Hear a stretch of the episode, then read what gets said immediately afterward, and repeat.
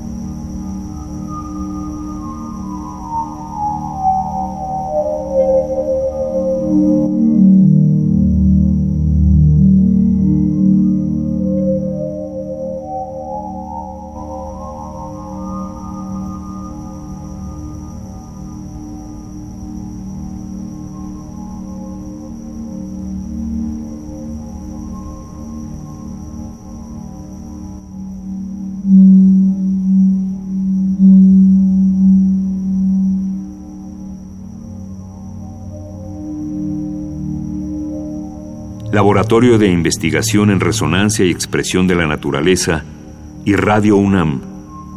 Experiencia Sonora.